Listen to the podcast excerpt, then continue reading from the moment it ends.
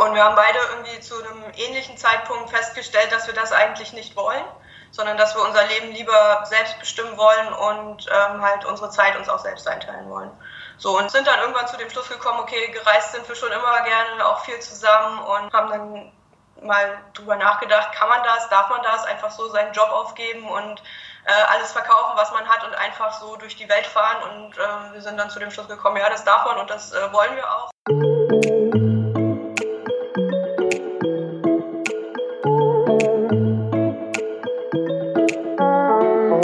Dem Alltag entfliehen, die Welt erkunden und das Leben genießen. Nicht wenige Menschen träumen davon, alles hinter sich zu lassen. Annika Brust und Dennis Scharnow haben sich genau diesen Traum erfüllt. Die Aussteiger aus Mecklenburg-Vorpommern gaben 2019 ihre Jobs in Hamburg auf, verkauften ihr gesamtes Hab und Gut und ziehen seitdem mit dem Fahrrad um die Welt. Immer ostwärts nach Westen neuen Abenteuern entgegen. Und damit moin und hallo zum Wellenrauschen Podcast Nummer 21. Mein Name ist Oliver Kramer und ich habe diesmal mit Annika Brust und Dennis Scharnow gesprochen. Das sympathische Pärchen hängt seit Ausbruch der Corona-Pandemie in Aserbaidschan fest. In der Hauptstadt Baku haben sich die Weltenbummler ein preisgünstiges Apartment gemietet und warten darauf, dass die Reisebeschränkungen aufgehoben und sie weiter Richtung Osten ziehen können. Im Wellenrauschen Podcast, den ich diesmal via Skype-Schalte geführt habe, erzählen die Nordlichter, wie sie bislang 11.000 Kilometer durch 14 Länder zurücklegten – welche Rolle der FC Hansa auf ihrer Reise spielt und warum sie in einem Hotelzimmer eiligst eine Scheinheirat eingehen mussten. Ein Roadtrip mit schrägen Typen, gefährlichen Hindernissen und atemberaubenden Sonnenuntergängen. Ihr seid gerade in Baku in Aserbaidschan. Erzählt mal, seit wann seid ihr da und ähm, wie habt ihr ganz allgemein erstmal gefragt, ähm, die Krise bislang äh, erlebt? Ihr könnt euch ja den Ball immer zuspielen, so ein bisschen. Äh, das macht ihr ja auch so immer. Annika fängt meistens an, glaube ich. Ähm, also wir sind jetzt schon seit Anfang März in, äh, in Aserbaidschan. Und äh, zum Anfang haben wir von dieser Krise, also als wir in Aserbaidschan eingereist sind, eigentlich gar nicht so viel mitbekommen an der Grenze gab es halt äh, Menschen mit Desinfektionsmitteln, die die Autoreifen von den einfahrenden Autos äh, desinfiziert haben. Ähm, aber achso, ein, ein äh, Temperaturcheck gab es auch bei der Einreise, aber ansonsten war da noch nicht viel los. Ähm, und wir haben eigentlich auch bis so zwei, zweieinhalb Wochen nach unserer Einreise ähm, ganz fest damit gerechnet, dass wir nach Kasachstan äh, fahren können über das Kaspische Meer. Und äh, ja, so ein, zwei Tage bevor wir tatsächlich die, äh, die Fähre nehmen wollten, gab es dann erste Meldungen, dass Kasachstan erst keine Deutschen reinlässt, dann am Ende gar keine äh, Menschen äh, von, aus dem Ausland mehr aufnimmt. Und ja, äh, ja so sind wir Mitte, Ende März äh, hier in Baku gelandet. Genau. Da kommen wir auch gleich nochmal zu, dass das, glaube ich, ganz gut war, ne? dass ihr jetzt dort gelandet seid und nicht in Kasachstan. Ja, genau, ja, weil ausreisen müssen, so relativ kurzfristig. Ja. Dann. Und dann wäre eure Weltreise äh, vorzeitig äh, womöglich beendet gewesen, weil sie euch eventuell, also entweder wärt ihr in ein anderes Land zurückgereist wieder, wo, oder tatsächlich wärt ihr nach Deutschland ausgewiesen worden. Aber wahrscheinlich wären wir dann nach Deutschland äh, gegangen und hätten aber auch nichts anderes gemacht, als wir jetzt in Baku machen, und zwar darauf warten, dass wir weiterfahren können. Also genau. zu Ende wäre die Reise nicht, aber wahrscheinlich für eine äh, große Zeit unterbrochen. Ihr wärt ein paar Kilometer zurückgeworfen worden, sozusagen. ja. Zurückgeworfen worden, mal ja. innerhalb von ein paar Stunden. Ja, ja okay. Wie geht's euch? Äh, wie, wie so euer Alltag? Wie läuft das in Baku? Genauso wie hier? Also was heißt genauso wie hier? Wir haben ja keine Ausgangsbeschränkung, aber wir haben ja Abstandsbeschränkungen und das alles, was dazu. Die Geschäfte haben ja auch erst seit ein paar Tagen wieder offen, äh, also mit unter den strengen Gesichtspunkten und so. Äh, wie ist das in Baku aktuell? Ja, also hier ähm, ist das ein bisschen, bisschen stärker reglementiert, glaube ich. Ähm, man muss immer eine SMS schreiben, wenn man das Haus verlässt. Ähm, da gibt es drei, drei Möglichkeiten. Man kann entweder zum Arzt, äh, zum Einkaufen oder ja, zu einer Beerdigung. Und ja, man schreibt halt eine SMS, kriegt relativ schnell eine, eine Rückmeldung, dass man dann raus darf und dann ja, kann man einmal am Tag für drei Stunden das Haus verlassen drei Stunden seit Montag. Davor waren es äh, zwei Stunden nur. Seit Montag haben auch ein paar mehr Läden wieder auf. Äh, davor war halt tatsächlich nur Apotheken und Lebensmittelläden. Und mhm. ja, es, es hört sich irgendwie strenger an, als es, glaube ich, tatsächlich ist. Wenn man hier so, gerade jetzt, wo wir hier sind, äh, mussten ja umziehen vor ein paar Tagen, letzte Woche. Ähm, und ähm, ja, jetzt sind wir ein bisschen mehr in so einem normalen Stadtviertel, in so einem Touristenstadtviertel, wo wir vorher waren. Und ja, es fühlt sich relativ nach äh, normalem Leben an. Es sind viele Menschen draußen. Das hat jetzt am, am Montag nochmal zugenommen, wo, das, wo die erste Lockerung kam. Ähm, relativ starker Straßenverkehr, aber es wird auch tatsächlich viel kontrolliert, viel Polizei, viel Militär draußen, die dann tatsächlich von den Leuten die Dokumente sehen wollen, dass sie draußen sein dürfen, dass sie überarbeiten gehen oder wie auch immer. Ja. Ähm, aber so mit Abstand halten ist nicht. Ähm, die Busse, die hier fahren, sind voll. Ähm, also das ist hier, ja, es, es wird nicht so streng gelebt, wie man es vielleicht müsste oder auch nicht. Trotzdem mal die Frage, auch wenn du es sagst, ihr erlebt es vielleicht nicht so, ist es für euch gerade jetzt besonders schwierig, weil ihr so freiheitsliebende Menschen, das sind wir alle, aber ihr besonders in dem Hinsicht, dass ihr ja gerade eben in die Welt hinausgezogen seid, um äh, irgendwo auch dieses Gefühl der Freiheit zu haben und jetzt kommt diese Corona-Krise dazwischen und dass das besonders stresst oder sagt man, naja, so mittlerweile haben wir uns auch so ein bisschen mit arrangiert und ähm, äh, angepasst? Ja, es ist schwierig. Also wir sind ja auf diese Reise gegangen, weil wir ähm, unser Leben tatsächlich ja selbst bestimmen und selbst gestalten wollten und das geht jetzt halt nicht. Ja. Zwar in Deutschland war es ja bestimmt mehr oder weniger durch, durch den Arbeitgeber und natürlich auch durch ganz viele andere ähm, Regelungen und so weiter, aber jetzt ist das, glaube ich, so, ein, ja, so eine Geschichte, da kann man sich eher mit arrangieren, dass es jetzt so ist, wie es ist, weil ja, so eine, so eine Krankheit, mit der sich irgendwie keiner äh, im Vorwege beschäftigen konnte, wo keiner irgendwie Maßnahmen äh, trainieren konnte oder wie auch immer, ist das ein Stück weit einfacher. Natürlich würden wir gerne reisen und ähm, ja, war halt auch schade, dass wir äh, tatsächlich ähm, so hier jetzt gelandet sind. Ausgebremst. und nicht weiter können, aber so grundsätzlich, ja, wir können es nicht ändern. Ja. Wir haben ja auf dieser Reise auch äh, gelernt, äh, das Planen aufzugeben, also einfach die Dinge so zu nehmen, wie sie sind. Und ja, es ist jetzt halt so. Es ist nicht schön, aber es könnte schlimmer sein. Genau. Vielleicht auch so ein Stück weit die norddeutsche Gelassenheit, äh, dass man, was soll man sich jetzt verrückt machen und äh, es geht ja, es geht ja einfach nicht anders. Ähm, wie, wie, wie ist jetzt der Plan? Ich habe natürlich schon ein bisschen was von euch auch gelesen. Ihr habt auch so ein bisschen was geschrieben da. Äh, äh, also jetzt nicht nur in eurem Blog, äh, sondern auch in, äh, in der OZ hatte ich was gelesen. Also wie lange dürft ihr jetzt äh, bleiben ähm, in, in Aserbaidschan und ähm, wie ist der theoretische Plan? Ja, ich glaube, Stand jetzt gibt es einfach keinen theoretischen Plan. Es gibt natürlich so ein paar Gedankengänge, ein paar Wünsche, die wir haben, wo wir gerne äh, langfahren würden als nächstes. Ähm, letztendlich ähm, ist es so, dass ja, wir uns einfach angucken, welches, welche Grenze hier als nächstes aufgemacht wird. Ähm, es sei denn, es ist die aserbaidschanisch-georgische Grenze, weil in Georgien waren wir ja schon. Ähm, dann würden halt nur Russland, Kasachstan und äh, Iran in Frage kommen. Und hm. ja, da mal gucken, kann man jetzt auch viel spekulieren, wer da was als nächstes tut oder auch nicht tut. Äh, müssen wir halt immer abwarten. Ne? Also es wäre wär halt irgendwie ganz, ganz nett so, haben wir ein paar Mal darüber nachgedacht. Äh, unabhängig davon, wie das jetzt mit Corona in dem jeweiligen Land ausgeht, also nach, Kasachstan, äh, nach äh, Russland zu fahren, ähm, durch Russland zu, zu reisen, Richtung Osten, das wäre so irgendwie ganz nett. Wir können uns aber auch alles andere vorstellen. Mhm. Das ist vollkommen offen. Ja. Ähm, und ja, Okay. Einfach gucken, was passiert. Ja, sehr gute Einstellung. Und aber jetzt, das Visum läuft ja am 30. ab, oder wie ist das? Oder die, die Aufenthaltsgenehmigung? Wir hatten ursprünglich ein normales 30-Tage-Visum wie jeder andere Tourist in Aserbaidschan auch. Und im Zuge der Krise hat die aserbaidschanische Regierung aber das Visumsverlängerungsverfahren deutlich vereinfacht, sodass man am Ende eigentlich nur eine Gebühr bezahlen musste und das Visum wurde um 60 Tage verlängert. Das mhm. heißt, der letzte Tag, den wir in Aserbaidschan jetzt aktuell sein dürfen, ist der 1. Juni. Ähm, aber es gab jetzt aber auch schon Meldungen, dass man äh, das Visum einfach nochmal verlängern kann, wenn man diese Gebühr halt bezahlt. Ja, das wäre ja gut. Also, dass man noch ein bisschen Spielraum habt. Ich meine, ihr wollt gerne weiter, aber wenn ihr nicht weiter dürft, dann wäre es schon gut, äh, wenn ihr da bleiben könntet. Also jetzt in dem Sinne, dass ihr nicht irgendwo nach Deutschland zurück müsst oder so. Ja, wobei es ja auch keine Möglichkeit aktuell gibt, nach Deutschland zurückzukommen, weil es gibt, ja. der Flughafen ist komplett gesperrt, also nur Frachtverkehr äh, funktioniert da. Von daher hätten wir gar keine Möglichkeit, irgendwie aus dem Land auszureisen. Ja. Äh, nur noch mal kurz nachgefragt, äh, warum musstet ihr raus? Also Apartment war dann äh, dicht und ihr musstet euch eine Wohnung suchen und wie lief das ab? Äh, nein, wir haben zuerst in einem Apart-Hotel gewohnt, das in der Nähe der Altstadt von Baku war.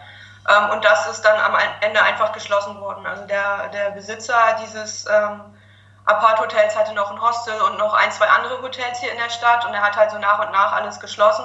Und ähm, die Leute, die in diesem Apart-Hotel waren, durften eigentlich in ein richtiges Hotel umziehen. Das wollten wir aber nicht, weil wir da keine Küche, keine Waschmaschine, gar nichts so richtig für uns gehabt hätten. Ja. Und deswegen ähm, haben wir mit dem Manager von diesem Hotel nochmal gesprochen und der hat uns halt dieses Apartment angeboten, was halt wie gesagt auch diesem Manager gehört und äh, grundsätzlich schon über Airbnb und Booking.com an verschiedene Menschen vermietet wird. Also. Und ist leistbar zu dritt, also äh, finanziell. Absolut, ja. Absolut, ja. Also auch mit, mit den Zahlen da ja. Also es sind 133 Quadratmeter laut der offiziellen Angabe. Und so groß ist es nicht. Und wir, wir bezahlen äh, insgesamt alle drei zusammen irgendwie 11 Euro ungefähr. Pro Tag. Pro Tag. Ja. Das ist in der Tat äh, günstig. Äh, ja, absolut. Das sind Baku-Preise, also beziehungsweise aus Sicht eines Mitteleuropäers äh, sehr äh, bezahlbar. Ich will mit euch noch mal kurz einen äh, Schritt. Äh, wir haben uns ja im Türkei-Trainingslager kurz kennengelernt. Ich weiß, was ihr gemacht habt, aber die Hörer von Wellenrauschen wissen es natürlich nicht. Ähm, noch einen kleinen äh, Step zurück, auch wenn ihr es wahrscheinlich auf, auf die Gefahren schon ein paar Mal erzählt habt. Also ihr stammt aus Mecklenburg. Ähm, äh, Annika, du bist aus Elgesin ursprünglich, ist richtig, genau. Und ähm, Dennis, du bist aus Rostock oder warst du Neubrandenburger ich war ursprünglich? Wenn man es ganz genau will, geboren in Frankfurt-Oder, aber als, als äh, relativ früh nach Rostock und dort äh, viele Jahre verbracht und dann ja bis, äh, bis zum Einstieg ins Berufsleben dann in der Nähe von äh, nach Brandenburg. Genau. Dann seid ihr ähm, nach Hamburg gezogen oder ihr habt euch wie auch immer äh, in, in, Hamburg euren Lebensmittelpunkt zuletzt gehabt, habt dort äh, beruflich gearbeitet. Annika, du kannst ja dann gleich auch nochmal erzählen oder ihr könnt ja gleich nochmal erzählen, was ihr da gemacht habt. Für mich natürlich oder für alle Hörer auch die wichtige Frage, was letztendlich dann der Auslöser war für eure Reise. Wie waren damals ähm, vor über einem Jahr, die Planungen liefen ja schon weit vorher, ähm, eure Gedankengänge. Ja, Annika, vielleicht kannst du mal noch ein paar Sätze dazu sagen. Ähm, ja, Dennis hat es ja schon, schon gerade ein wenig angesprochen. Wir haben äh, unser Leben halt relativ stark fremd, fremdbestimmt gefühlt. Also ähm, wann wir morgens aufstehen, was wir für Klamotten kaufen, wann wir abends ins Bett gehen, sind halt irgendwie alles so vom, vom Arbeitgeber vorgeschriebene ähm, Themen gewesen. Also ja. wann wir Urlaub machen können und so weiter.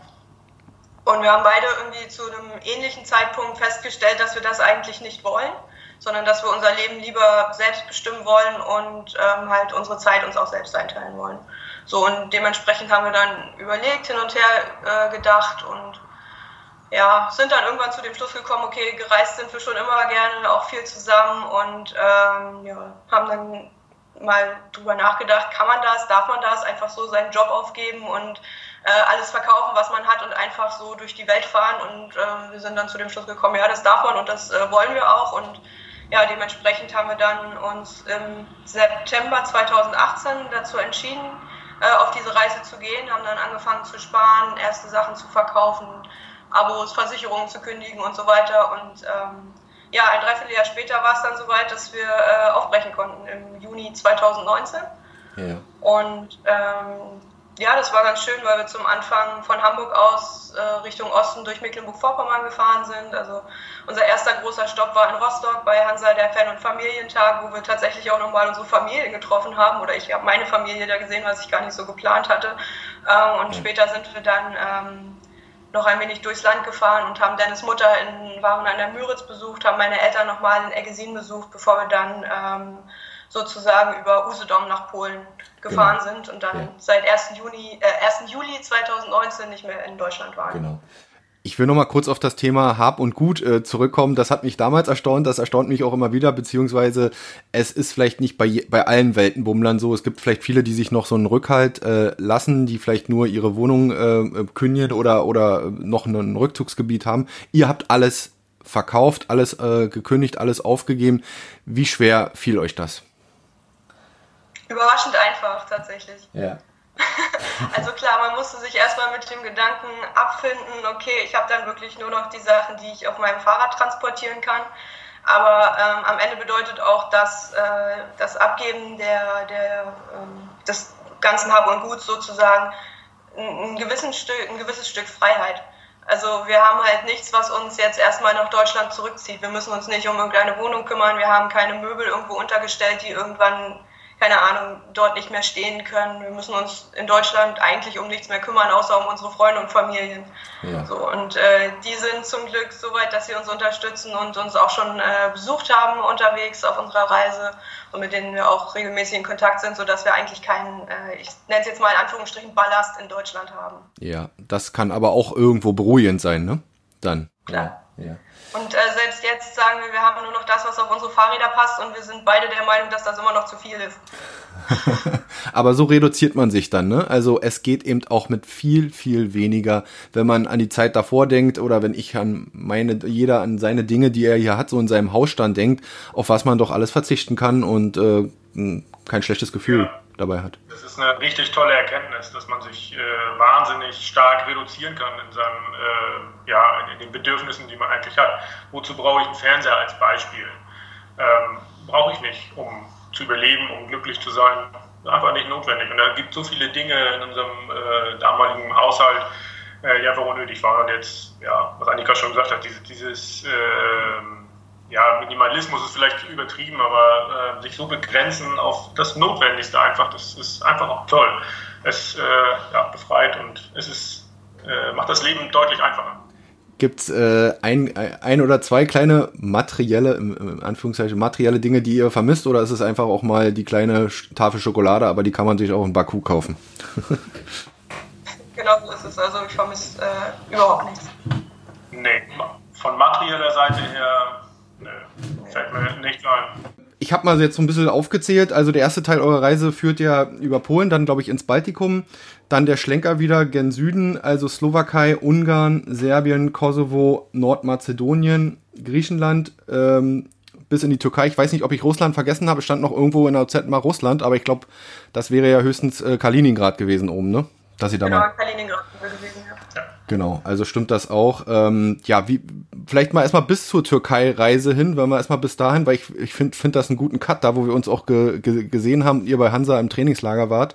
Ähm, weil danach ging es ja dann noch mal ein bisschen spektakulärer, glaube ich, weiter. Aber erstmal bis dahin, wie viel Kilometer habt ihr oder schafft ihr generell so äh, im, äh, im, Schnitt ähm, auf, auf euren Rädern?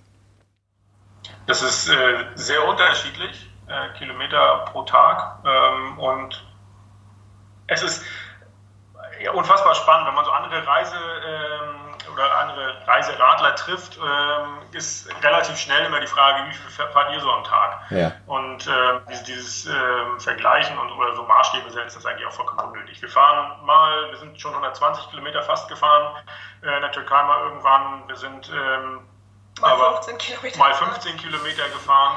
Und ich glaube, das äh, ist eine, eine, eine sehr gute Aussage eigentlich, wie wir so fahren. Einfach so viel wie wir Lust haben. Manchmal gibt es klare Ziele so am Tag, wo man hin will oder äh, ja, wo man hin möchte, um eine Übernachtung irgendwo zu haben, äh, mit Dach über dem Kopf oder einfach, wo man weiß, da ist ein, ist ein, äh, ein Punkt, den wir gerne sehen wollen oder was auch immer. Ähm, aber so grundsätzlich, und das ist eigentlich auch das, das die beste Art des äh, Reisens, wir fahren einfach und gucken, was passiert. Genau. Von daher so, so hier. diese Kilometermaßstab ja. finde ich gar nicht entscheidend, aber wir, haben, wir können das natürlich sagen, es sind ungefähr 60 bis 70, 50 bis 60. 50 bis 60. Im Schnitt. Und da so den, den groben genau. Durchschnitt so nimmt. Und ähm, Übernachtungen hatte ich auch schon mal gefragt, ähm, dass, dass die Leute sich das mal vorstellen können. Ähm, es ist, glaube ich, ein bisschen immer pari-pari. Ihr habt das in eurem Blog auch genau oder beschreibt das immer in eurem Blog auch genau, ähm, wo es diesmal lang gehen. Es ist ja oftmals mitunter Planung, aber mitunter auch, denke ich mal, spontan. Ja, hauptsächlich Zelt wenn ja. wir die Möglichkeit haben. Und wenn das Wetter schön ist, ähm, dann übernachten wir im Zelt, weil wir einfach äh, festgestellt haben, dass das äh, für uns so äh, die schönste und freiste Möglichkeit ist, einfach sich, sich äh, auch nachts oder sich, sich die, den Abend und den Morgen zu gestalten. Ähm, wir sind auch äh, ganz viel bei Menschen schon ähm, eingeladen worden oder untergekommen. Da gibt es so Plattformen wie Couchsurfing oder Warm Showers, wo man äh, dann Menschen einfach anschreiben kann, die einen kostenlos bei sich übernachten lassen. Und gerade bei Warm Showers sind das vor allem auch andere Radfahrer, die auch schon viel Erfahrung haben oder gerade am Erfahrung sammeln sind ähm, und mit denen man sich dann auch ganz toll austauschen kann. Und äh, man, wir sind eigentlich fast überall ganz toll bekocht und äh, so ein bisschen äh, bemuttert worden. Und ja, es macht auch zwischendurch mal Spaß, und bei den Leuten unterzukommen. Und es ist ja jedes Mal auch, das hatte ich äh, auch schon mal damals gefragt, ein Eintauchen, Eintauchen in andere Kulturen. Äh, wenn man bei denen zu Gast ist und bei denen in, in, anderen Ländern, es gibt immer was anderes zu essen und äh, ja, die Menschen sind vielleicht, der Menschenschlag ist einfach, einfach auch unterschiedlich. Ich glaube, das ist auch nochmal eine ganz äh, reizvolle Komponente. Definitiv, ja. Ja, absolut. Ja. Ja, das macht es halt wirklich so spannend. Äh, also ganz unterschiedliche Menschen auch tatsächlich kennengelernt. Ähm, sei es irgendwie die, die, die erste Familie bei Warmschau, Couchsurfing, weiß ich nicht, in Polen, ähm, die selber Lehrer waren in einer Schule, oh, aber ihre Kinder äh, nicht in die Schule geschickt haben, sondern sie zu Hause unterrichtet haben. Ja. Ähm, mit der Begründung, sie kennen das Schulsystem und sie wollen nicht, dass ihre Kinder daran teilhaben. ja, oder halt auch äh, viele andere Familien oder gerade ähm, in der Türkei zum Beispiel, unser letzter Host hatte, hat sich eine kleine Hütte selbst gebaut direkt am Schwarzen Meer und hat sozusagen ein bisschen illegal am Strand gewohnt und äh, eigentlich nur einen Raum mit einem Ofen gehabt, eine Badewanne, die draußen stand, wo man draußen duschen konnte und äh, ja, seine, seine Abwäsche auch draußen gemacht hat und alles. Also ja. ganz, ganz viele unterschiedliche Menschen und unterschiedliche Lebensansätze, die man da halt auch kennengelernt hat. Ja, ganz, ganz toll. Ähm, ich hätte mal noch so eine Frage, so was das Navigieren, was eure Planung ist. Ich weiß, ihr seid immer sehr spontan, aber es gibt ja immer sicherlich ein Tagesziel oder eine Tagesroute ungefähr. Vielleicht Dennis, dass du mal, mal kurz erzählt, wie, wie läuft so die Navigation? Also ich habe dich, glaube ich, auf den Fotos mal gesehen, da ganz klassisch mit Karte auf dem, auf dem Rad vorne drauf. Gibt's noch technische Hilfsmittel mit dem Handy, GPS-Uhr, äh, GPS, Fahrradcomputer oder irgendwas in die Richtung oder ähm, äh, orientiert ihr euch an den Straßenschildern? Nur, das kann ich mir nicht vorstellen. Nein. Die Routenplanung tatsächlich mit, äh, mit dem Handy über eine App, über Komoot. Äh, machen wir das oder mache mach ich das hauptsächlich und dann geht es halt, ja, so ein paar, paar Fixpunkte, ein paar Orte, ähm, die wir uns angucken und dann, oder die wir uns angucken wollen und dann, ja, wird dann von A nach B geguckt, welches die, die beste Route, ähm, hängt so ein bisschen vom, vom, vom Untergrund ab, von dem Belag, auf dem man sich bewegen will. Natürlich nicht so viel loser Untergrund, ähm, wenig Anstiege natürlich oder wenn dann nicht so steile Anstiege so, da plant man äh, die Route so drumherum, um diese Eckpunkte und dann funktioniert das recht gut. Manchmal kommen wir auch irgendwie mit unserer App an eine Treppe auf einmal an, die wir dann hoch sollen mit unseren Fahrrädern oder solche Geschichten. Äh, ist dann auf dem Weg auch manchmal spannend, aber grundsätzlich funktioniert das äh, ganz gut und äh, ja, im Vergleich dann auch mit so ein paar, paar Berichten von anderen äh, Radreisenden. Ähm, wo man da die, die Erfahrung auch mit einfließen lässt in die eigene Routenplanung. So funktioniert das dann. Genau. Und da macht ihr euch ähm, am Abend vorher oder ein, zwei Tage vorher jeweils immer einen Kopf und äh, überlegt, ähm, wo könnte es, wie, wie könnten wir jetzt den Weg, um da hinzukommen, am besten äh, finden? Also, dass ihr, dass ihr euch so eine Route zurechtlegt ungefähr. Ja, so ungefähr funktioniert das, ja. Ähm, so, es gibt so, so einen großen Plan, der auch schon dann über, über mehrere tausende Kilometer dann geht. Zum Beispiel als wir von, von Antalya oder Belek wieder losgefahren sind, war dann bis äh, zur Grenze nach Georgien, war das, weiß ich nicht mehr wie viele Kilometer, das waren schon ein paar, paar hundert, tausend, weiß ich knapp, ja. tausend. Ähm, das ist dann schon so am Stück geplant, und, aber das variiert dann immer. Man entdeckt dann auf dem Weg halt irgendwas, wo man nochmal links abbiegen will oder man äh, äh, wird irgendwo eingeladen, was äh, voll, vollkommen abseits der Route ist, also die Geschichten. Und dann wird die Route halt ein bisschen angepasst, aber so der grobe Plan, der ist schon ein bisschen, bisschen ähm, ähm, ja, größer. Es wird also ein bisschen improvisiert und ähm, äh, ihr, ihr findet aber euer Ziel dann jeweils ja immer oder ihr kommt einfach ja auch voran, so wie ihr es wollt. Das, sonst wärt ihr ja nicht da, wo ihr jetzt seid. Ne? Im Dezember, wenn ich das noch richtig weiß, seid ihr dann in der Türkei angekommen. Ähm, ähm, in Antalya habt euch, glaube ich, auch ein bisschen die Zeit genommen. Dann Weihnachten, ich glaube, dann haben eure ähm, Verwandten, eure Familie euch besucht. Und ihr habt das natürlich äh, genutzt, um euren Herzensverein im Trainingslager äh, einen Besuch abzustatten. Ähm, da haben wir uns auch kurz kennengelernt. Ähm, jetzt die ganz schwierige Frage, was bedeutet euch denn der FC Hansa? Da müssen wir vielleicht ein kleines bisschen weiter ausholen. Also wir, wir äh, sind beide schon immer zu Hansa gefahren, schon seit wir Kinder waren, noch lange bevor wir uns gekannt haben ähm, und haben uns mehr oder weniger über Hansa auch in, in Hamburg dann kennengelernt, äh, weil ja, alle Hansa-Fans in Hamburg sich so mehr oder weniger gegenseitig kennen und genau sind dann halt auch wirklich äh, immer gefahren zu Heim- und Auswärtsspielen. Wir hatten die letzten Saisons beide eine Heim- und eine Auswärtsdauerkarte. Also Dennis dann weniger, weil er selbst äh, Fußballtrainer geworden ist in Hamburg und dann natürlich auch, wenn seine Mannschaft gespielt hat, nicht auswärts oder auch zu Heimspielen nicht gefahren ist. Aber ich bin eigentlich fast, äh, fast überall gewesen, jetzt mit Ausnahme der letzten Saison, bevor wir losgefahren sind, weil es dann natürlich auch so ein bisschen ums Geldsparen ging und äh, um, um Verzicht schon mal äh, mhm. ein wenig äh, vorab fühlen, wie das so ist, wenn man mal nicht ins Stadion gehen kann, was gar nicht so schön ist. ähm, ja, aber genau, und ähm, das war so der erste, der erste grobe Gedanke, den wir hatten, bevor wir losgefahren sind. So, ey, wenn Hansa im Januar in der Türkei ist, dann wollen wir auch im Januar in der Türkei sein. Ja. Dann wollen wir ins Trainingslager fahren.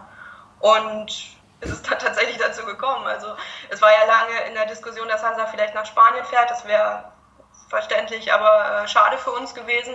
Und dann irgendwann, als wir irgendwo mitten in Ungarn waren, haben wir den, die Nachricht bekommen, dass Hansa wirklich äh, in, nach Belek ins Trainingslager fährt. Und ein, zwei Tage später haben wir dann auch schon unsere Unterkunft in Belek gebucht. Also da, das, waren, das war dann im Oktober wahrscheinlich, Oktober 2019 ungefähr. Und ja, zu dem Zeitpunkt war klar, alles klar, am, kurz vor Weihnachten wollen wir in, in Belek dann auch sein, damit wir äh, Dennis Familie, die uns zu Weihnachten besuchen äh, kommen wollte, auch äh, empfangen können. Sozusagen. Genau.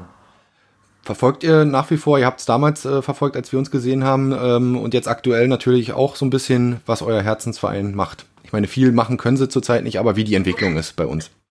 Ja, absolut. Ja. Ähm, sofern es äh, geht, sofern auch dann hoffentlich irgendwann wieder gespielt wird, werden wir auch die Spiele weiterhin sehen. Ähm, ja. in, in, irgendeiner Form. Ähm, ja, und sonst ja, über die Medien verfolgen wir das natürlich, was da passiert oder was auch gerade nicht passiert. Habt ihr auch so ein bisschen die Hoffnung, dass weitergespielt die Saison beendet wird oder seid ihr da so ein bisschen neutral? Ist ja immer schwierig zu beurteilen. Es gibt ja so zwei Lager. Die einen sagen, äh, ist nicht verantwortbar und so weiter und so fort aus gesundheitlichen Gründen, medizinischen Gründen und die anderen sagen, ähm, na, aus wirtschaftlichen Gründen, lasst uns die Saison zu Ende bringen. Unfassbar schwierig. Ähm, ich möchte das auch ehrlich gesagt nicht entscheiden wollen. Ähm, und ja, genau wie du gesagt hast, genau diese beiden Argumentationen äh, kann man ja anführen. Ähm, man kann das aber auch genauso dagegen argumentieren. Ne? Warum äh, sind diese paar, paar Wochen äh, Spielverzicht ähm, jetzt so wirtschaftlich so gravierend, gerade in der ersten Liga, dritte Liga nochmal was anderes. Es ist äh, ganz schwierig, äh, das zu argumentieren, was da der richtige Weg ist. Rein aus emotionaler Sicht würde ich mir natürlich wünschen, dass es so schnell wie möglich wieder losgeht mit vollen Stadien. Ähm, aber das äh, ist nochmal eine ganz andere Geschichte, glaube ich, bis da Zuschauer im Stadion zugelassen werden. Wo wir gerade beim Thema Fußball sind, um jetzt ein bisschen den Bogen äh, zu eurer Weiterreise zu schlagen. Ihr habt, habe ich gelesen, auch einige Fußballspiele nicht nur das Trainingslager und die Testspiele von Hansa, sondern auch äh, in einigen anderen Ländern besucht. Wie war es denn da, da, als man noch durfte? Interessant, definitiv. ähm, waren natürlich alles kleinere Länder. Ähm, ja, doch, es war schon erste Liga überall. Sogar Europa League Qualifikation haben wir in Island gesehen. Aber ähm, so vom, vom fußballerischen Niveau und auch vom, vom, vom, vom Stadionerlebnis, von, von, von der Fankultur her überhaupt nicht vergleichbar mit dem, was in, Deutschland äh, da abgeht. Das war es ist immer wieder interessant, äh, sowas zu erleben. Wir haben das schon ganz oft gemacht auf unseren Reisen, äh, dass wir einfach im Ausland zum Fußball gegangen sind, aber irgendwie ist das in Rostock doch am schönsten. Das ist schön zu hören. Ähm, ich glaube, ihr wart in Georgien und in Aserbaidschan jetzt mal bei einem Ligaspiel, ja, irgendwie gewesen. Weißt du, ist das richtig? Genau, in, in Georgien war es der, der Supercup. Da, fängt, da spielen sie halt übers Kalenderjahr, deswegen hat da die Saison gerade angefangen oder nein, wollte anfangen. Ja. Ähm, das war auch irgendwie ganz, ganz witzig. Also wir haben erst gar nicht das, das Stadion gefunden. Wir haben in so einem kleinen Stadion neben dem Nationalstadion gespielt und ähm, ja, sind dann mit einem anderen Radreisenden aus Thüringen äh, da äh, zu dem Stadion gegangen, wollten uns das angucken und sind da umsonst reingekommen, mussten nichts bezahlen. Äh, wurde aber, ähm, es war ein Stadion, wo es nur eine Tribüne gab äh, an dem Platz und da wurde aber explizit darauf geachtet, dass die beiden Fanlager getrennt sind, obwohl auf der Tribüne selber man sich frei bewegen konnte. Irgendwie ein bisschen, bisschen merkwürdig, komische äh, äh, Maßnahmen. Ja, das fußballerische Niveau war sehr überschaubar. ähm, es war witzig, ja. Ähm, ja, und gefeiert wurde, als hätten sie, keine Ahnung, Champions League gewonnen. Äh, sehr schön. Ja, mit Pokalübergabe, wie sie das gehört. Ja. Mit Feuerwerk auf dem Platz. ja. Und in Aserbaidschan war es erste Liga. Ähm, ja, irgendwie der Tabellenletzte gespielt und die haben 5-0 gewonnen oder sowas. 5-1? 5-0? Keine Ahnung. Äh, sehr deutlich. Und ähm, ja, da sind wir auch halt mit unseren Fahrrädern hin zu diesem Stadion, ein recht neues Stadion. Ähm, in Gabala war das? Gabala, genau, die auch schon mal europäisch gespielt haben, ein paar Mal, glaube ich. Und ähm, ja, sind da irgendwie rum, weil wir keinen Eingang irgendwie gefunden haben. Da war so eine freistehende Tribüne. Wollten da halt äh, rauf. Da kam halt auch so die Polizei und äh, meinte, nein, hier nicht. Ähm, wie wir dann äh, hinterher gesehen haben, war das der Gästebereich und da standen irgendwie 20 Leute oder sowas. ähm, und äh, da wurden wir dann halt nicht äh, reingelassen. Und äh, ja, da war das auch so im Stadion selber dann das erste Mal so, dass wir bewusst diese, diese Polizei- und Militärpräsenz so miterlebt haben. Mhm. Ich weiß nicht, wie viele Zuschauer da im Stadion waren, vielleicht 1000, 2000, irgendwie so. Und äh, in dem Stadion äh, in der ersten äh, Sitzreihe drumherum, das war komplett mit, mit äh, Sitzen ausgestattet, einmal drumherum das Stadion und ähm, ja, da saß auf jedem dritten, vierten Platz saß ein, ähm, ein Soldat äh, mit Blick Richtung Spielfeld und dann am Spielfeldrand stand ihm gegenüber quasi auch nochmal ein Soldat, der äh, auf die Tribüne geschaut hat. Das war schon ziemlich, ziemlich merkwürdig, so viel äh, Präsenz äh, von den Sicherheitskräften oder wie man sie auch immer nennen will, ja. Äh, bei so einem recht ja, unwichtigen Spiel. Also ja. das, Zumal die auch da gesessen und gestanden haben, wo kein Mensch auf der Tribüne war. Ja. Also es fühlte sich an, als wäre es wäre als wäre genauso viel Militär wie Zuschauer in diesem Stadion. Ja, ja. Da sieht man vielleicht auch der, die Unterschiede dann auch in der, in der, in der, wie soll ich sagen, in der Regierungsform beziehungsweise äh, wie in diesem Land damit umgegangen wird. Und ähm, wahrscheinlich total sinnfrei, wie ihr sagt, ne? Also gibt's ja gar keinen Grund für. Und wahrscheinlich hatte die eine Hälfte, die auf der Tribüne sitze, äh, sitzen durfte, einfach auch nur Glück, ähm, das Spiel zu sehen. Äh, ja, wahrscheinlich. Also das ist wirklich, wie du gesagt hast, ein bisschen der Regierungsform wahrscheinlich auch geschuldet. Das ist wirklich äh, schon extrem, äh, wie sehr ähm, ja, der Präsident hier darauf äh, erpicht ist, seine äh, Macht positiv darzustellen, natürlich auch, auch zu erhalten. Wir äh, verfolgen natürlich hier so ein bisschen die, die äh, lokalen Nachrichten, um natürlich auch zu wissen, was wir dürfen, was wir nicht dürfen, hier wieder weitergeht und so. In der nationalen äh, Nachrichtenagentur ist halt, fängt halt irgendwie jeder zweite Artikel mit Präsident Aliyev hat gesagt, Präsident mhm. Aliyev ist ganz, ganz toll und so weiter an. Und das ist schon echt anstrengend und auch so die Inhalte, die da so rüberkommen. Naja, erinnert ein bisschen vielleicht an früher, ne? Ja, auch da ähm, nochmal eine, kleine Anekdote. Ähm, unser äh, Bericht aus der OZ oder aus dem Sportbuzzer dann, aus der Online-Version, ja. ähm, wurde einfach eins zu eins hier auch von einem Nachrichten, Nachrichtenagentur, von so einer Website einfach äh, online gestellt. Auf Aserbaidschanisch? Auf Aserbaidschanisch, ohne dass wir davon was wussten. Äh, das hat uns dann irgendwie äh, jemand zukommen lassen, den wir hier kennengelernt haben. Ja. Ähm, auf der, auf der Facebook-Seite von dieser Agentur wurde halt als Überschrift äh, für diesen Artikel ein Satz, der in dem, in, äh, in, in dem, in dem Beitrag äh, kommt, rausgenommen. Ja. Ähm, vollkommen aus dem Kontext gerissen. Wir sind froh, in Aserbaidschan zu sein. Mhm. Oder wir sind glücklich, in Aserbaidschan zu sein. Genau. Und der war dann quasi die Headline. Äh, und naja, das muss man ja ganz im Kontext sehen, dass wir froh sind, hier zu sein und nicht, was weiß ich, irgendwo in Südostasien, wo äh, alle äh, die Länder verlassen müssen. Ja, das ist schon extrem äh, äh, merkwürdig. Mich würde jetzt auf jeden Fall nochmal interessieren, wie es nach dem Trainingslager weiterging. Ich glaube, ihr seid noch ein paar Wochen in Belek geblieben, dann so langsam nach und nach weiter. Und ich habe natürlich auch in dem Sportbuzzer-Beitrag gelesen, das wurde dann relativ spektakulär auch. Ähm, es war ja Winter oder ja, es war, man muss sagen, es ist ja jetzt Frühling, es war Winter und ihr seid ähm, durch Anatolien, ähm, durchs Gebirge mit eurem Rad und ähm, das war dann vielleicht nicht immer ganz so lustig. Erzähl mal, Annika. Also interessant war es auf jeden Fall. Es war anders, als wir es natürlich geplant hatten. Unser ja.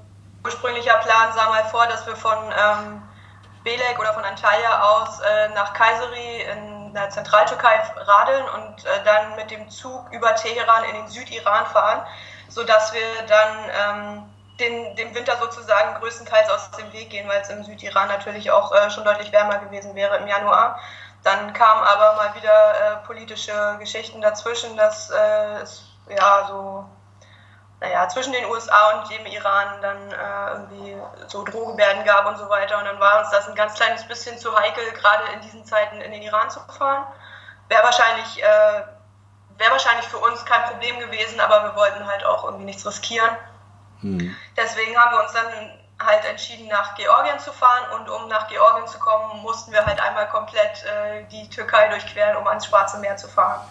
So, und ähm, von Belek aus sind wir erstmal mit dem Zug ein, äh, mit dem Bus ein Stück gefahren ähm, nach Göreme äh, in der Zentraltürkei, um uns einfach ein paar Kilometer zu sparen, weil wir dann für die Strecke, die wir dann außerplanmäßig hätten nehmen müssen oder genommen haben, nicht genug Zeit gehabt hätten. So, und dann sind wir einen, einen Abend äh, bei 20 Grad in den Bus gestiegen und sind am nächsten Morgen bei minus 6 Grad in Gereme aus dem Bus ausgestiegen. Heftig. Und ähm, haben dann schon mal äh, den ersten Eindruck äh, bekommen, was so Winter in der Türkei bedeutet. Denn ähm, im Landesinneren ist es wirklich, wirklich sehr, sehr kalt. Und ähm, in dem Zeitraum haben wir uns dann ähm, von unserem Zelten und vom möglichst freien Fahrradfahren größtenteils verabschiedet, weil es einfach zu kalt gewesen wäre. Ja. Also da gab es auch gerne mal so zweistellige Minusgrade schon am Abend, wenn die Sonne untergegangen ist oder dann auch nachts. Und das wäre halt uns einfach, äh, das wäre es uns nicht wert gewesen, dann äh, im Zelt zu übernachten. Wir hätten es wahrscheinlich überlebt, aber nicht schön. Ja. so, und ähm, deswegen haben wir uns da äh, erstmal die zwei, drei Wochen ähm, immer eine Unterkunft gesucht und mussten dann halt mehr oder weniger auch diese Unterkunft erreichen, um dann äh, eben dementsprechend nicht draußen schlafen zu müssen. Ähm, ja, aber das war eine, eine, sehr spannende Erfahrung. Wir haben erstmal gelernt, wie viele Kleidungsschichten von normaler Kleidung man übereinander ziehen kann und ähm, dass man, ja, wie kalt es tatsächlich ist, wenn man 20 Kilometer bei Minusgraden bergab fährt, weil man natürlich selbst kein, äh, sich selbst nicht bewegt, man hat den Gegenwind, man hat Fahrtwind und es kann wirklich sehr, sehr kalt werden. Andersrum kann es aber auch sehr warm werden, wenn man äh, einen sonnigen Tag erwischt und gerade 30 Kilometer bergauf fahren muss.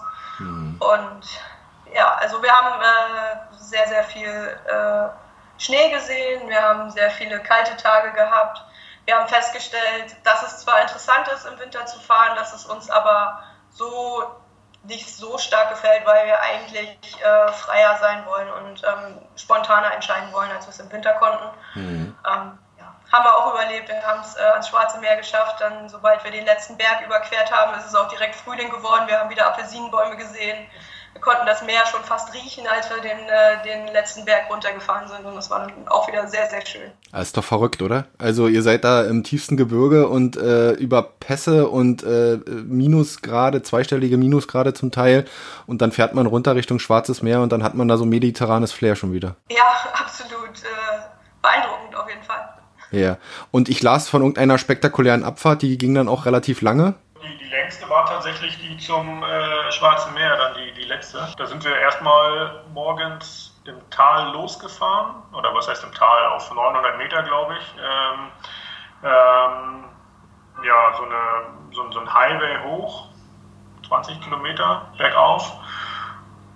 Auf fast 2000 Meter, also schon eine relativ starke Steigung auch äh, den ganzen Tag lang. Genau, es war da auch relativ kalt. Ähm, und dann sind wir da durch den Tunnel gefahren. Boah, ich weiß gar nicht mehr, wie lang der war, mehrere Kilometer.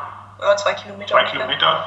Und schon der Unterschied war ja dann immer noch die gleiche Höhe, aber da halt auf der, auf der Seite vom Meer äh, aus dem Tunnel rauszukommen. Und das war gefühlt da schon irgendwie 10 Grad wärmer. Ähm, und dann sind wir halt von dort äh, ja, 50 Kilometer bergab gefahren. Das war schon ein Highlight. Äh, 50 Kilometer quasi gar nicht treten. Auf meinem Tacho stand eine Höchstgeschwindigkeit von 62 km/h an dem Tag. Ja, ist auch nicht ungefährlich, ne? Weil die 62 km/h wahrscheinlich auch in einem Tunnel äh, bergab dann äh, aufgetreten sind, wo man nicht so viel gesehen hat, aber wir, äh, wir sind unten angekommen, sagen wir es so. Super. Ihr seid angekommen. Ich würde jetzt äh, einfach mal so eine Kurzfragerunde machen, um vielleicht nochmal auf die ein oder andere Anekdote einzugehen. Ich gebe euch einfach ein Stichwort und ich glaube, dann fällt euch schon äh, äh, was, was dazu ein. Vielleicht eine relativ schwierige Frage. Eure freundlichste Begegnung äh, der Reise bislang. Ähm, es gibt sicherlich unfassbar viele freundliche Menschen, die euch mit offenen Armen empfangen haben, die euch äh, zum Essen äh, äh eingeladen haben, die, wo ihr übernachten durftet. Aber gibt es vielleicht einen, den ihr rauspicken könnt? Vielleicht, ähm, weil das so unerwartet war und wir auch vollkommen verdutzt irgendwie waren. Ähm, es war in Serbien. Da sind wir ähm, ja so ein Stück, ein ganz kleines Stück irgendwie Donauradweg äh, gefolgt, war auf dem Weg Richtung Belgrad und ja, wir hätten irgendwie, irgendwie so einen Berg hochfahren müssen, um auf dem Donauradweg dann weiterzufahren und sind dann einfach durch so eine durch so ein Wohngebiet, durch so eine Kleingartenanlage, wie auch immer man das beschreiben will, gefahren. Ging auch die ganze Zeit irgendwie berghoch, bergunter, auf unbefestigten Wegen. Es war richtig schön da, immer so, so ein Blick von, von oben äh, auf, die, auf die Donau nach unten. Das war echt schön. Und fahren wir da und ja, auf einmal kommt so eine ältere Dame laut brüllend auf uns zu und äh, schreit die ganze Zeit, ein Apple. Und kommt mit zwei Äpfeln in der Hand äh, zum Zaun, gibt uns die Äpfel äh, winkt ganz freundlich und geht wieder zurück. so okay, ja. ähm, jetzt haben wir zwei Äpfel und voll, voll nett. Äh, äh, die Dame, ja, das war irgendwie so, so unerwartet und ich glaube, das ist äh, so ein Stück weit auch, ja, vielleicht auch symbolisch für ganz viele Begegnungen. Es sind so viele unerwartete, nette Begegnungen, die man einfach, einfach hat, wenn man unvoreingenommen äh, irgendwie durch die, durch die Welt fährt. Das ist echt so schön. Ähm, ja, aber vielleicht ist das so ganz plakativ für Sehr Begegnung. Also es gibt, wie du gesagt hast, unendlich viele nette Menschen, die wir äh, kennengelernt haben. Ähm, wir sind schon so oft zum Tee eingeladen worden, ja. seitdem wir in die Türkei gekommen sind. Also das äh, ist so die Kaffee-Tee-Grenze gewesen, Griechenland, ja. Türkei und äh, tatsächlich auch so viel Tee getrunken an Tankstellen mit irgendwelchen Leuten, die wir gar nicht kannten oder ja, in Georgien war es dann auch mal der Wein oder der Wodka, zu dem man am Straßenrand eingeladen worden ist. Aber hier in Aserbaidschan ist es jetzt wieder der Tee. Und ja, es passiert halt sehr, sehr oft. Und es ist äh, immer wieder schön, weil man es eigentlich nicht erwartet. Ja. Zweite Sache, eure schrägste Begebenheit. Ich spiele natürlich auch was an. Äh, es gibt natürlich zwei Sachen. Ähm, äh, Annika, sag du mal. Oder? Türkei, in Anatolien, ein Tag, äh, der wirklich richtig kalt war und wo wir eigentlich auch äh, nicht so viel Lust auf Fahrradfahren hatten. Da ähm, hält so ein weißer Transporter vor uns auf der Straße an. Ein netter Mann steigt aus und fragt uns, ob er uns nicht mitnehmen will, äh, mitnehmen soll für die nächsten 200 Kilometer in die Stadt Sivas. Und ähm, wir hatten da auch Lust drauf und er hatte Platz für uns und äh, der war total nett und äh, er hat uns dann mitgenommen nach Sivas. Ähm, wir haben dann tagsüber keine andere Möglichkeit zum Übernachten gefunden. Deswegen haben wir uns zu dritt ein Hotelzimmer geteilt. Und er meinte, ja, dann kochen wir zusammen und dann trinken wir noch was zusammen. Und das haben wir dann auch alles gemacht und hatten echt einen super coolen Abend. Und es war ein sehr äh, netter Typ. Und irgendwann, äh, relativ spät, sagte er dann so, äh, wir sind ja jetzt Freunde und äh, wir entspannen uns jetzt alle. Und wir dachten so, ja, okay, wenn du meinst, dann mach. Und dann sagte er, ja, er geht jetzt duschen und wäscht dann seine Wäsche. Und wir hatten halt so, eine, so ein kleines Bad, wo auch eine Waschmaschine drin war und wir dachten halt einfach, dass er jetzt Wäsche macht. Und äh, dann kommt er aus dem Bad wieder, äh, hat nur ein, eine Sportjacke an, die relativ weit offen war obenrum und untenrum trug er ungefähr ein Handtuch, das so, keine Ahnung, 20 Zentimeter lang war um die Hüften. Und äh, ja, er hatte offensichtlich auch seine Unterwäsche gewaschen und äh, keine Wechselunterwäsche dabei und saß dann mehr oder weniger unten ohne mit uns den ganzen Abend im Hotelzimmer. Und äh, ja, hat sich bequem gemacht.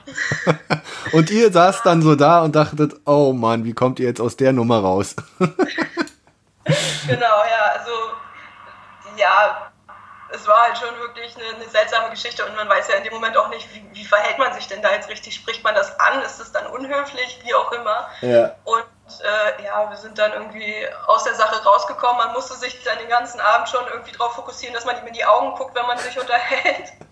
Und er hat da ganz normal weitergeredet, ne? Also äh, über Familie und über alles. Also der hat sich da gar nicht stören lassen. Nee, nee, überhaupt nicht. Also für den war das so irgendwie das Normalste der Welt wahrscheinlich.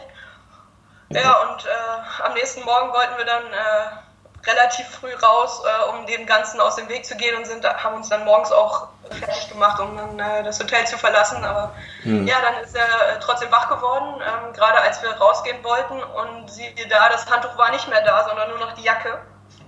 Und dann hat er uns noch Tschüss gesagt, hat uns noch umarmt und äh, dann sind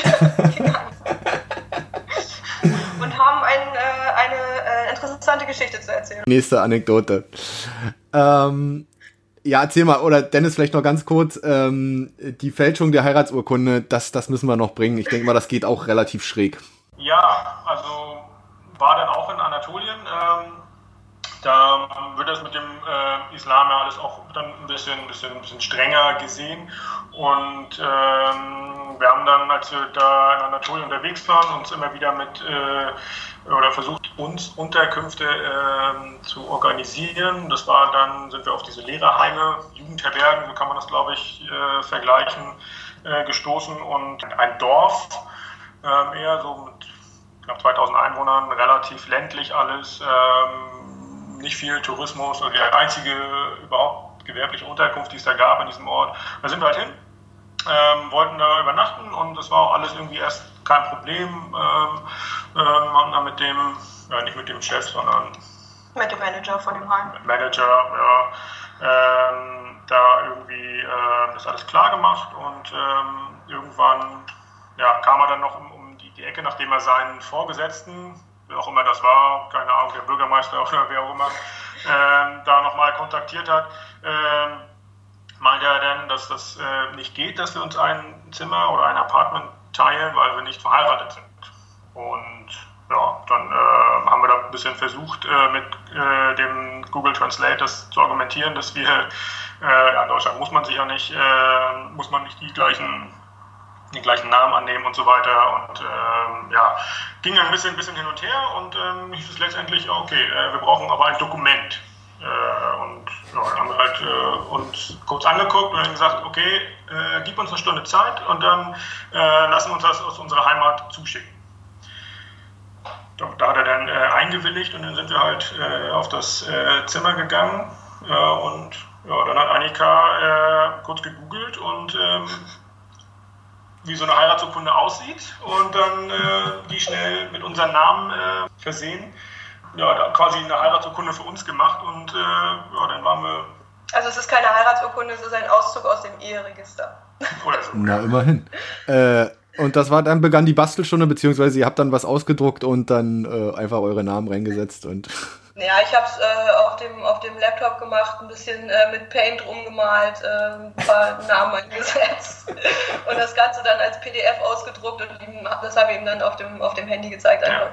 Ja. Und das war dann auch okay. Und es sieht auf dem Handy auch tatsächlich gar nicht so schlecht aus. Sehr schön, sehr schön. Und ihr wart ähm, ja für eine Nacht verheiratet. Nee, nee, nee, wir brauchen die Urkunde dann später noch öfter. Also wir sind äh, seitdem äh, permanent verheiratet. Ah, okay. Ihr müsst das immer mal wieder vorzeigen, ja? Äh, ja, tatsächlich. Und ähm, ich glaube, ähm, es würde uns vieles vereinfachen, wenn wir uns einfach einen Ring an die Hand stecken würden. Nächster Punkt, eure gefährlichste Situation. Ähm, das müsst ihr mal jetzt erzählen. Ähm, ich habe bloß was gelesen von einer Flussüberquerung, die dann so ein bisschen schief ging in Aserbaidschan. Ähm, Dennis, du hattest einen, ja, einen Fahrradunfall auch gehabt. Das ähm, kommt eben auch vor. Und ähm, Annika, du bist vom Hund gebissen worden. Was war schlimmer? Nein. Genau. Erzähl mal. Also der, der Hundebiss äh, hat wehgetan, war aber nicht schlimm, weil der Hund äh, eigentlich gar nicht so aggressiv war und sich dann selbst erschrocken hat, glaube ich, was er gemacht hat und äh, mich dann auch in Ruhe gelassen hat. Ähm, ja, also ich sehe jetzt eigentlich keine, keine große Sache. Er hat mich in die, in die rechte Wade gebissen, als ich gefahren bin. Ich habe ihm auf die Nase getreten und dann war die Begegnung auch mehr oder weniger vorbei. Ja. Genau. Ja, der Unfall war jetzt hier vor ein paar Wochen, als wir noch äh, raus durften ohne SMS, wollten wir einfach mal in die, in die Gegend hier fahren mit ein paar anderen Radreisenden. Ähm, ja, passiert auch. Da war irgendwas auf der Straße und äh, ja. bin ich äh, ja, gegen Annikas Fahrrad, die vor mir gefahren ist, und dann halt auf die Straße äh, gestürzt. Hatte eine, eine, offene Wunde am Knie, das hört sich immer so nach, nach Kinderverletzungen an, aber es musste tatsächlich äh, genäht werden. War ganz interessant, hier auch mal so einen Einblick in das äh, aserbaidschanische Medizin, das Gesundheitssystem äh, zu bekommen. Ähm, ist jetzt so gut wie verheilt. War in dem Moment fühlte sich das natürlich irgendwie ein bisschen, ein bisschen äh, äh, merkwürdig an und auch, ein bisschen, ein bisschen die Ungewissheit, wie können die hier mich verarzten und so, aber jetzt im Nachgang alles okay, pa passt alles, ähm, yeah. fast wieder komplett verheilt, alles okay. okay. Ähm, das mit dem, mit dem Fluss war natürlich wirklich eine, eine, eine harte Erfahrung, ähm, echt spannend auch. Ähm, ja, es war irgendwie so ein Gebirgsfluss, ähm, der so jetzt einsetzendes Tauwetter ähm, äh, gab es halt und ähm, war natürlich deswegen auch ein starker Strom, starke Strömung, ähm, wobei das Flussbett noch viel, viel größer war. Ich weiß nicht, ob der im Sommer irgendwie komplett mit Wasser gefüllt ist oder so. Auf jeden Fall war das schon echt hart. Das war ein steiniges Flussbett und ähm, da wollten wir halt einfach rüber, weil unsere App, sind wir wieder bei unserer Navigation, einfach sagte, da gibt es einen Weg äh, und da müsst ihr drüber ohne dass es auf diesem Fluss irgendwo in den nächsten hunderten Kilometern eine Brücke gab. Ja, ähm, ja und haben wir einfach gesagt, okay, probieren wir mal. Haben halt die, ähm, die Taschen abgenommen von den Fahrrädern und wollten dann äh, nur mit den, mit den Fahrrädern erstmal rüber. Ähm, das ging noch. Es war extrem hart und anstrengend auch. Musste das Fahrrad echt hart festhalten. Ähm, äh, weil das echt so eine starke Strömung war und der Untergrund halt mit diesen großen Steinen auch ähm, ja, nicht, nicht fest war, also keinen keinen richtigen äh, Stand da gehabt und ja, war körperlich echt anstrengend und dann äh, ja, war ein Fahrrad drüben auf der anderen Seite. Ich dann wieder zurück, ich weiß nicht, das hat bestimmt zwei Stunden gedauert. Bestimmt zwei Stunden gedauert, um das eine Fahrrad rüber zu bringen. Und ja, da war halt noch ein zweites Fahrrad da und unsere sämtlichen Taschen. Und ja, kurz abgewogen, okay, äh, das äh, werden wir dann nicht machen. Dann hieß es, das Fahrrad wieder zurückzuholen. Und ja, da gibt es ja dieses äh, schöne Bild dann von mir in Unterhose in dem Fluss. Ähm, da habe ich das Fahrrad dann wieder zurückgeholt. Und äh, ja, der Rückweg war auch irgendwie nochmal härter. Keine Ahnung, ob die Strömung da nochmal zugenommen hat oder so. Auf jeden Fall ähm, ja, musste ich mich da auch echt anstrengen, das Fahrrad äh, da nicht zu verlieren. Ähm, und ja, was haben wir verloren? Eine Trinkflasche. Eine Trinkflasche und ein Spannband ist verloren gegangen. Ja, eine Trinkflasche aus dem Trinkflaschenhalter äh, mhm. äh, finde ich schon extrem, weil eigentlich ist, der, ist die Trinkflasche ja richtig fest da drin und das zeigt auch einfach, wie stark die Strömung da war. Ähm, ja, aber unterm Strich, bis auf äh, ein, zwei Schiffrunden, war alles okay und eine zerrissene Unterhose weil das Fahrrad mir dann doch irgendwann mal äh, so weg äh, aus der Hand gerutscht ist, dass äh, irgendwie muss da, keine Ahnung, von dem, von dem, von dem Zahnkranz irgendwas an meine Unterhose kaputt gerissen haben oder so. Ja. Ähm, ja, also wir haben es dann doch geschafft, haben in der Nähe vom Fluss gezeltet und sind da ist dann schon zurückgefahren am nächsten Tag. Aber schon, äh, ich hätte auch, es hätte auch mehr passieren können. Ne? Ihr verliert das Fahrrad, du kippst um, äh, rein in den Fluss, äh, wirst da vielleicht noch mitgerissen ein Stück weit oder äh, ziehst dir da schlimmere Verletzungen zu, insofern dann noch halbwegs glimpflich ausgegangen. Ja. Absolut. Ähm, wobei wir natürlich immer so die Gefahren ein Stück weit abwägen. Ne? Das Wasser war an der tiefsten Stelle vielleicht knietief oder so. Also bin auch da mal umgefallen, glaube ich, auch umgefallen, dann saß ich halt da drin, ist auch kein Problem. Ja, also okay. Also es, es, geht halt. Das war alles, äh, es war, äh, man hätte es vielleicht nicht machen müssen, aber es war noch nicht so, dass man, äh, dass es irgendwie lebensgefährlich war. Ja, wobei, wenn du das Fahrrad verloren hättest, dann wäre es auch weg gewesen. Ja. Also da, so stark war die Strömung dann doch schon. Ja. ja. Okay. Wobei aber, um auf deine, auf deine Frage nochmal zurückzukommen, ich glaube, das, das Schwierigste oder das Gefährlichste tatsächlich auf dieser Reise ist der Straßenverkehr. Ähm, weil das, äh, äh, ja, wenn man so auf so einer vielbefahrenen Straße unterwegs ist, ähm, man überholt wird von LKWs oder was auch immer, dann äh, boah, ist das echt schon hart. Und ja, so gefühlt, glaube ich, kann man teilweise, könnte man ohne Probleme auf dem Fahrrad fahren, die Tür von dem Fahrzeug aufmachen, was neben einem vorbeifährt, weil die so dicht äh, äh uns überholen teilweise. Und äh, da habe ich schon das eine oder andere Mal echt ein mulmiges Gefühl gehabt, gerade wenn so LKWs uns überholen. Das äh, ist viel gefährlicher, als so durch den Fluss zu gehen, glaube ich. Absolut. Absolut. Also total nachvollziehbar und die halten ja dann mit Sicherheit nicht den Sicherheitsabstand äh, ein, den, den wir vielleicht in der Regel in Deutschland einhalten, ne? sondern da wird ein bisschen anders Auto gefahren. Also äh, da haben wir recht schon die, die, die unfassbarsten Sachen gesehen. Also, äh, weiß gar nicht, wo das war, in irgendeinem Land, auch eine normale Landstraße, zweispurig. Und äh, uns überholt einer, lässt glücklicherweise ein bisschen Abstand, der wird dann nochmal überholt, während von vorne Gegenverkehr kommt. Also da sind ganz andere Maßstäbe, was so Sicherheitsempfinden äh, angeht äh, oder, oder Gefährdungsempfinden. Ja, das ist echt Wahnsinn, wie hier die Leute Auto fahren. Also es ist ja nicht so, dass, sie, dass, sie, dass es ihnen egal ist, dass man, dass man vielleicht sterben kann, aber sie sehen es halt einfach nicht, weil nie was passiert. Ja, genau. Oder so gut wie nie und deswegen. Äh, ja. ja. Letzter Punkt. Ähm auch sicherlich nicht so einfach, aber vielleicht habt ihr auch verschiedene oder auch den gleichen Ansatz, euer schönster Horizont, euer schönster Ausblick, den ihr bislang auf eurer Reise hattet? wow. Ähm, wir sind ja viel am Strand unterwegs gewesen. Zuerst sind wir die Ostsee hochgefahren bis nach Estland, haben wir unheimlich schöne äh, Momente und schöne Ausblicke gehabt, weil wir auch ganz oft direkt an der Ostsee, teilweise sogar im Strandsand zelten konnten. Das gehört auf jeden Fall dazu, weil die Ostsee wirklich wunderschön ist. Ähm, ja, das Mittelmeer ist eigentlich auch ähnlich schön und hat ähnlich tolle Ausblicke, nur halt in einer, äh, in einer anderen Art und Weise natürlich, weil es ein bisschen äh, wärmer und ein bisschen anders bewachsen ist. Ja. Ähm, ja. Serbien fand ich auch ganz toll, da waren ja. wir mal äh, auf 1000 Meter irgendwie geschlafen, das erste Mal auch auf einem Berg geschlafen. Das war auch ganz toll dort Sonnenuntergang, Sonnenaufgang äh, mitzuerleben. Ungefähr jede zweite Nacht, die wir zelten, ist äh, ein, neu, ein neues Highlight. Absolut, absolut. Auch äh, äh, wo wir vielleicht nicht gezeltet haben, aber dieses Lehrerheim, wo wir uns eine Heiratsurkunde machen mussten, da hatten wir in einer Winterlandschaft äh, strahlender Sonnenschein, ähm, einen Blick auf einen zugefrorenen See, dahinter so ein paar Berge, alles weiß. Das war auch ein unfassbar äh, genialer Sonnenuntergang. Sehr schön. Hört sich, hört sich toll an. Vielleicht auch mal die eine oder andere Reiseempfehlung äh, für Menschen. Ähm, ja, äh, Serbien habe ich jetzt bei dir, Dennis, schon öfters gehört. Ähm, das wäre doch mal eine Maßnahme. Ja. Das, das Land zu besuchen. Ja.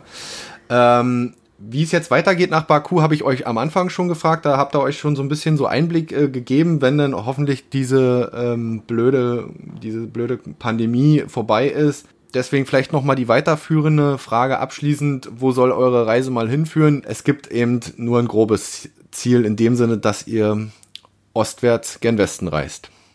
Genau, das ist ja auch äh, der Name, den wir unserem Blog gegeben haben, ostwärts nach Westen und das ist eigentlich so der Plan, den wir haben. Ähm, wir wollen um die Welt fahren ähm, und irgendwann aus dem Westen wiederkommen, nachdem wir in, den, in Richtung Osten gestartet sind wobei wir äh, nicht sagen können, wann und wie, in welcher Form das passieren wird und äh, wir uns auch offen gelassen haben, ob es überhaupt passiert. Also wenn uns irgendwo alles gefällt oder ein Ort wirklich perfekt für uns ist und wir uns vorstellen können, da zu bleiben und das auch möglich ist, ist das auch immer eine Option, dass wir ähm, dann für eine Zeit oder je nachdem, wie lange wir Lust haben, dann auch da bleiben und vielleicht später oder gar nicht weiterreisen. Also wir haben kein Ziel, wir haben nur eine Richtung. Und äh, das passt eigentlich auch äh, wirklich genau. ganz gut.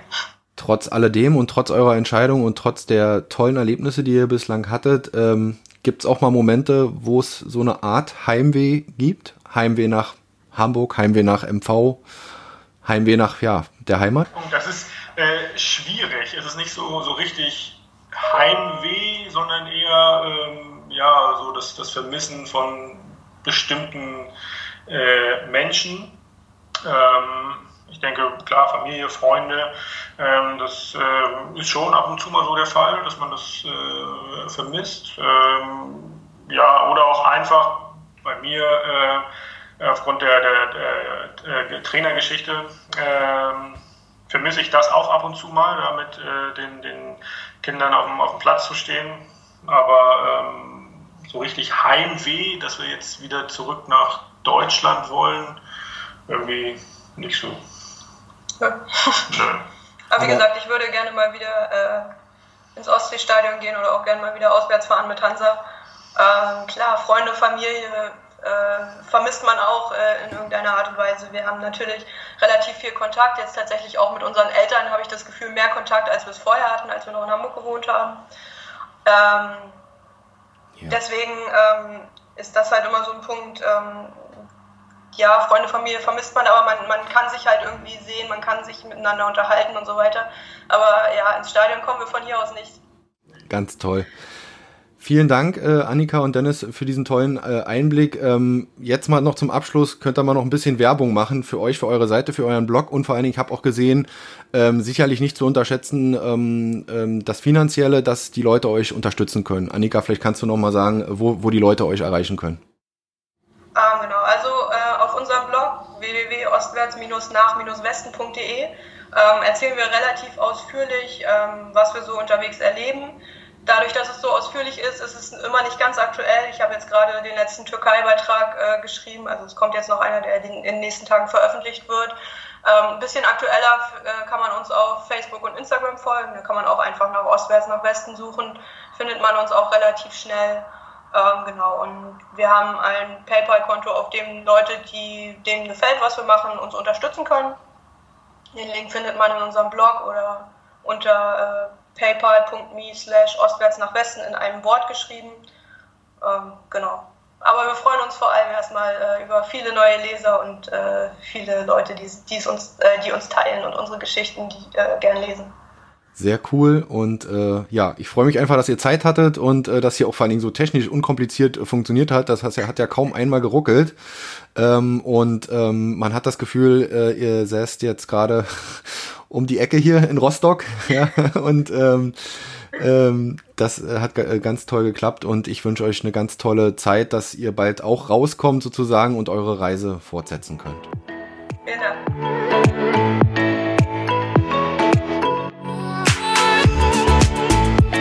Der Podcast mit den Weltenbummlern Annika Brust und Dennis Scharnow ist auf unserer Homepage unter www.wellenrauschen-mv.de abrufbar. Wer uns auf dem Smartphone lauschen will, findet uns bei Spotify, iTunes, Deezer und Google Podcasts. Und natürlich würde ich mich wie immer freuen, wenn ihr uns auf Instagram unter Wellenrauschen-mv und auf Facebook unter Agentur Wellenrauschen folgt. Wenn ihr Partner von Wellenrauschen werden wollt und beispielsweise in unseren Podcasts euer Produkt oder eure Dienstleistung bewerben wollt, dann schreibt mir einfach eine E-Mail unter info@wellenrauschen-mv.de. Und zu guter Letzt will ich noch einmal auf unseren Online-Shop hinweisen. Da gibt es coole T-Shirts, Jutebeutel und Ohrstecker mit der Kultmöwe Kuddel. Seht das einfach als kleine Unterstützung unseres Podcasts an der ja auch einiges an Zeit und Geld in Anspruch nimmt. Ich würde mich da jedenfalls über jede Bestellung freuen. Bis dahin, euer Olli Kramer.